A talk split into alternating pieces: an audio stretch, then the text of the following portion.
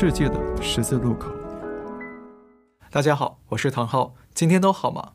说到武汉病毒研究所，那大家一定都还有印象，这可以说是去年全球知名度最高的科学机构，因为武汉病毒所曾经被怀疑是武汉肺炎疫情的病毒来源地。那至于病毒是不是真的来自武汉病毒所呢？我们还不清楚。不过，世界卫生组织的专家团队已经在二月三号前往武汉病毒所进行访问，所以今天我们要来跟大家聊一个重要主题。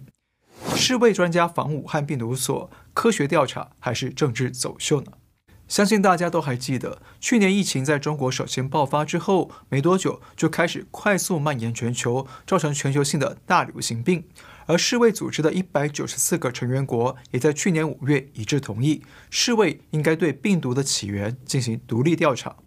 不过，一直要拖到今年一月十四号，世卫派出的专家团队才抵达中国武汉。他们在隔离十四天之后，才正式展开所谓的调查行程。那世卫专家先到了武汉两家医院进行访问，接着在一月三十一号前往华南海鲜市场与白沙洲市场进行考察。不过，现场戒备森严，全程受到当地警方的严密管制。那接着，在二月三号，世卫专家组终于前往武汉病毒所进行访问。专家组停留了大约三个半小时，并且与武汉病毒所的知名病毒专家石正丽会面。不过，究竟世卫专家在武汉病毒所里获得什么信息？调查有什么进展？那专家组并没有对外说明。那外界目前呢，也都不得而知。好，直到我们发稿为止哦，世卫专家这次来到武汉，究竟查到了什么？看到了什么？那目前呢，全都没有对外透露。不过，我们可以从几个角度与疑点来分析，这次所谓的专家调查，很可能只是一场精心设计的政治样板秀，由中共自编自导，世卫专家组来配合演出。第一个疑点呢，是专家组的行程与发言受到中共的严密控制。早在专家组开始走访武汉之前呢，世卫发言人就已经在瑞士对外表明，这次专家组的行程将完全限定在中共官方安排的行程里，不会接触非官方安排的人员或者地点。对外的理由宣称是因为卫生限制。那这理由其实很牵强哦，卫生专家千里迢迢来到中国，就是要来调查病毒与卫生问题。那现在竟然说为了卫生问题而限制专家的活动范围，那这是不是就像有间豪宅的卧室发生了命案，但是屋主呢却说啊，警察身上可能有细菌或细菌，所以呢只愿意让警察在客厅里调查，不能进到卧室或其他可疑的地方。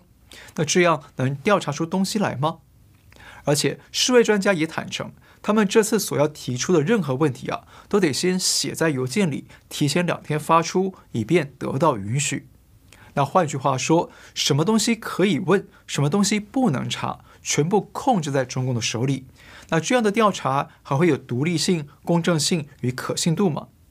那说穿了，世卫专家这次到中国的所谓调查，只是一场政治走秀，是根据中共安排的路线剧本。找外国专家来武汉呢，配合演出，完全失去了世卫原先声称的独立调查的地位与功能。而且，华南海鲜市场早在一年前疫情爆发之后就被官方彻底封闭、清理与消毒了。那即便有什么证据，还会留在那里吗？而且，世卫专家也被禁止啊与当地居民交谈互动。那现场可以看到大量的警察、保安人员在管控现场人员，阻挡媒体记者。所以呢，这绝对不是一场追查真相的独立调查。第二个疑点是世卫专家的发言展现了高度克制，无论是在医院、海鲜市场还是武汉病毒所，那专家组基本上啊都被警察、保安给包围着，记者们没有机会跟专家接触，而专家组的行程也没有对外公开，因此各国记者只能日以继夜地跟踪专家组的车辆，才能知道他们的行程。但是，即便跟上了专家的行程，但是所有专家也都没有直接接受媒体采访，似乎只有极少数获得授权的专家才能偶尔在社交媒体上发出一些简短的信息。比方说，目前发言最多的是生态健康联盟的主席达萨克，他曾经在中国工作了十五年，与中方关系良好。达萨克在访问华南海鲜市场之后，就在推特上发文说，专家组走访了非常重要的地点。这对我们团队了解二零一九年底开始传播的新冠病毒的流行病学非常有帮助，非常重要。世卫专家在访问武汉病毒所之后，达萨克又在推特上发文称，今天与武汉病毒所的人员，包括石正丽博士，举行了非常重要的会议，开诚布公的讨论。我们提出了关键问题，并得到了回答。不过呢，另外一位专家组成员费雪啊，他的态度呢则有所保留。他只在车上对记者喊了一句：“很有意思。”问了很多问题。好，请注意哦，截至我们发稿为止呢，除了达萨克与费雪之外，还没有看到其他专家的对外发言。但是啊，很显然，发言权集中在跟中方关系良好的达萨克身上。他不但有正式接受媒体采访。还在推特上多次转发了中共党媒与大外宣的相关报道，宣传世卫专家到武汉进行调查。从这些迹象来研判呢，很可能世卫内部已经对专家组进行了发言的管制与安排，只有特定被世卫与中共认可的专家才能对外发言。那专家组的话语权呢，实际上是操控在世卫与中共的手里。那相信大家都还记得，世卫在疫情发生初期啊，不但极力配合中共掩盖疫情的真相，那世卫总书记谭德赛啊，不对，世卫总干事谭德赛还高兴地会见习近平，大力吹捧中共的防疫表现，还说要各国对中共充满信心。结果呢，酿成了疫情大流行，那世卫也成为各国炮轰的众矢之的，所以。这次世卫专家组的对外发言呢，几乎都是对中共相当正面，相当符合政治正确。那这一点呢，完全不让人意外。再来看第三个疑点：武汉的罹难者家属被警方严密监控。在世卫专家抵达武汉之后，具有疫情的罹难者家属呢，希望专家组可以见他们来交流疫情的真相。但是啊，这些家属随即遭到警方的严密监控。甚至家属之间的手机维权群组也突然被关闭。家属们告诉澳洲媒体说，当局这种封杀言论、监控他们的举措，是中共官员为了掩盖他们当初瞒骗人民、瞒报疫情的责任。那大家想一想，如果中共真的没有掩盖疫情，真的一切公开透明，那他们需要这样监控人民、封锁言论吗？那这些举动不正好说明了他们心里有鬼？害怕知道疫情真相的人民趁机向世卫专家与海外媒体告洋状吗？那这样的话，世卫这场所谓的独立调查真的能查出真相吗？几乎不可能，对吧？第四个疑点，世卫专家先被安排参观武汉抗疫成就展，那这一点呢，可能是中共最让人啼笑皆非却又自露马脚的笑柄哦。我们知道，世卫派出专家组到中国访问，是为了追查疫情的真相与病毒的起源。但是，中共却在专家访问华南海鲜市场与武汉病毒所之前，就急着带专家们去看所谓的抗疫成就展。那为什么呢？显然，中共就是要先灌输和提醒这些专家们，中共领导抗疫胜利了，所以你们不用查了，也别想说不利中共的话。那这就好像啊。警方呢，到嫌疑犯家里调查命案，但是嫌犯却抢着跟警察说：“我们已经破案了，你们不用查了，听我说的就对了。”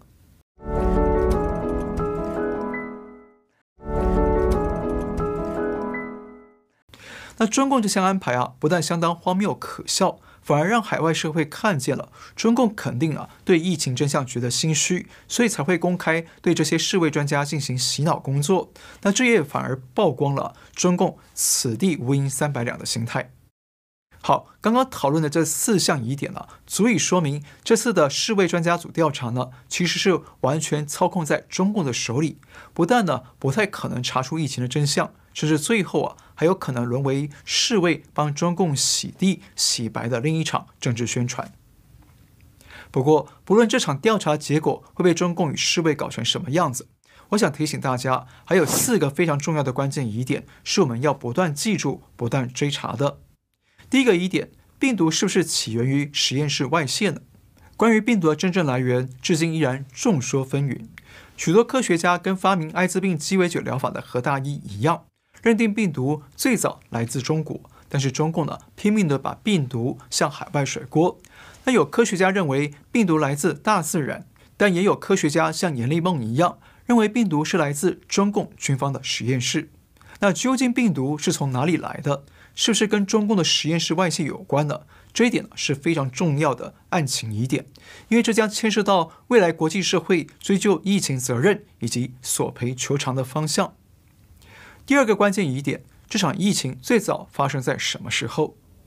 虽然中共官方发布的抗疫白皮书宣称啊，最早的病例是在二零一九年十二月二十七号向武汉的江汉区疾控中心通报的，也就是中共宣称在二零一九年底才发现首例病例。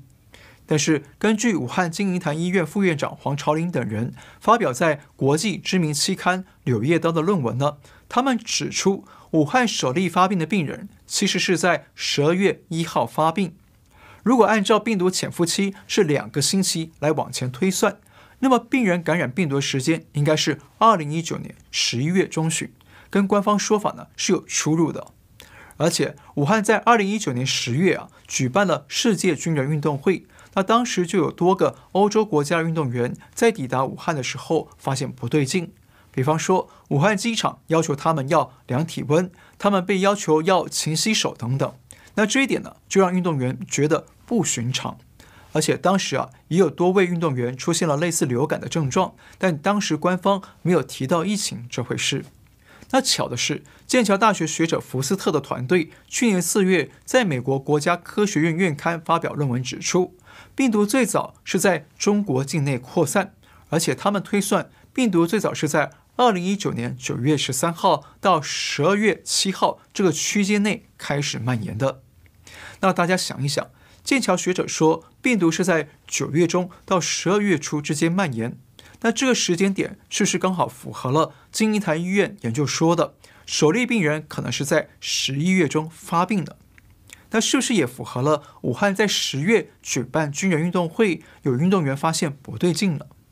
所以啊，疫情最早在什么时间开始扩散，势必呢需要追查厘清，因为这不但牵涉到疫情的旧责，也牵涉到未来更深入的防疫研究工作。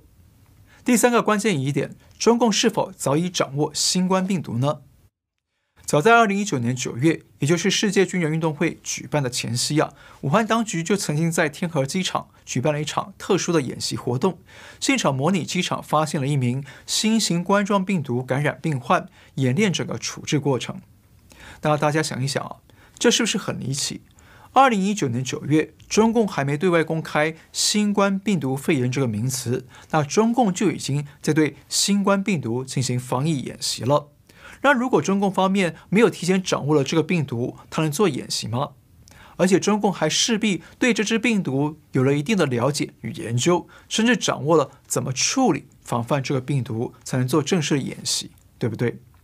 而且根据中国军网去年公布的病毒疫苗照片显示，军方研发的疫苗上面呢，清楚写着生产日期是二零二零年二月二十六号。那刚刚我们提到过。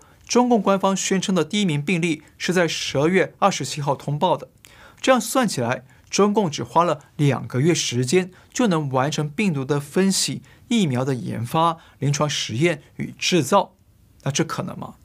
几乎不可能。一般的疫苗研发啊，往往需要几年的时间才能稳定。那即便根据中共党媒自己的说法，光是疫苗的两期临床测试，最快最快也需要半年的时间做观察，才能够进一步的量产。但是中共军方在二月就做出了一批疫苗了，那这是是意味中共早就掌握了新冠病毒，所以才能提前研制疫苗呢？